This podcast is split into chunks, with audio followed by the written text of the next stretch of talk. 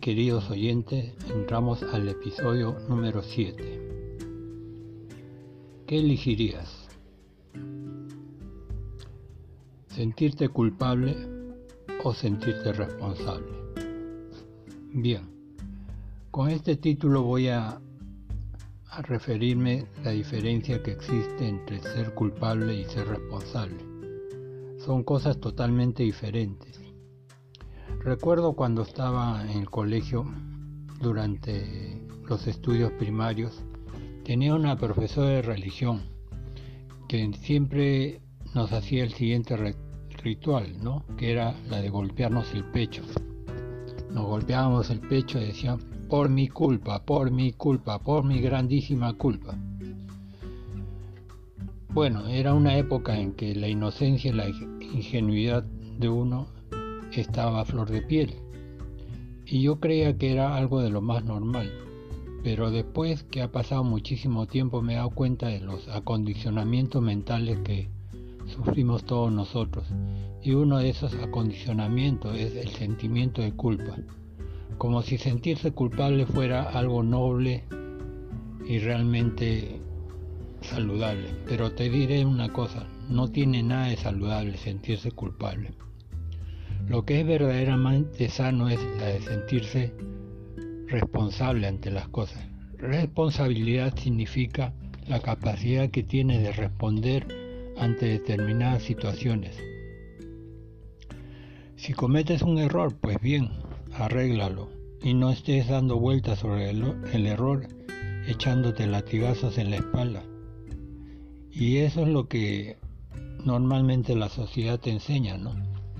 Después de todo, volviendo a lo de la clase de religión, es absurdo que a un niño le metas en la cabeza que por su culpa Cristo fue crucificado. Es totalmente absurdo, ¿no? Indignante. ¿Cómo nos meten el sentimiento de culpa para luego manipularnos durante toda nuestra vida para decir qué es lo que está bien, qué es lo que está mal, que si haces tal o cual cosa cometes un error de sentirte culpable, por lo tanto sentirte mal. La culpabilidad en realidad no conduce a nada sano.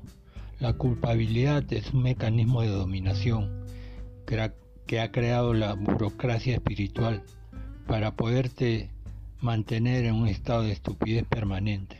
Discúlpeme que lo diga, pero así lo siento, ¿no? Y parece mentira, pero no es algo que te lleve a, a una vida equilibrada. Más bien representa llevar una vida falsa, llena de mentiras. En cambio, ser responsable significa asumir tus errores, superarlos, aprender y no sentirte mal, ¿no? Porque tenemos derecho a equivocarnos, o sea, y está bien equivocarse. Los grandes inventos, los grandes descubrimientos han sido hechos a partir de los errores y, del debido análisis de esos errores para poder superarlos, ¿no? ¿O tú crees que Edison no cometió muchos errores hasta descubrir finalmente cuál era la manera correcta de hacer la primera bombilla eléctrica? Fueron miles de intentos y tuvo que dejar uno tras otro hasta corregirlo, es decir, fue responsable, ¿no? ¿O acaso se sintió culpable por el primer error, el segundo error, el tercer error? Definitivamente no. Por lo tanto, yo elijo ser responsable y creo que tú también. Hay que votar toda esa creencia basura de que la culpabilidad te va a llevar a, a algún sitio. No, eso es mentira, no te lleva a ningún sitio.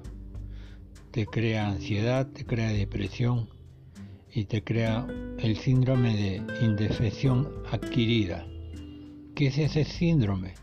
Es cuando se te acondiciona la mente de tal manera para hacerte creer que tú necesitas de la dependencia externa emocional para sentirte bien. Y es ahí donde calza perfectamente el sentimiento de culpa, ¿no? Un mecanismo perfecto para mantenerte en ese estado de indefensión, lo cual realmente no es sano, definitivamente no lo es. Y bien, yo te vuelvo a preguntar a ti, ¿qué escoges? ¿Sentirte culpable o sentirte responsable? Creo que la respuesta es obvia. Y estoy seguro que elegirás lo que es mejor para ti. Bien. Este post va a ser corto. Y hasta aquí llegó mis reflexiones durante la pandemia y espero que puedas disfrutar de una vida larga y próspera. Y es por eso que todos los seres de todos los mundos sean prósperos y felices. Que todos los seres de todos los mundos sean prósperos y felices.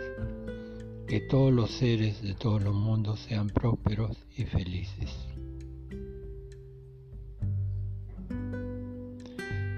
todos los seres de todos los mundos sean responsables y no se sientan culpables. Bueno, hasta el próximo podcast. Espero que lo hayas disfrutado, así como yo he disfrutado de tu compañía. Y un fuerte abrazo a la distancia, donde quiera que te encuentres. Y espero que tu vida, a partir de hoy, pueda mejorar mucho más y que afrontes los retos de la pandemia. Gracias por escucharme. Hasta el próximo podcast. Gracias.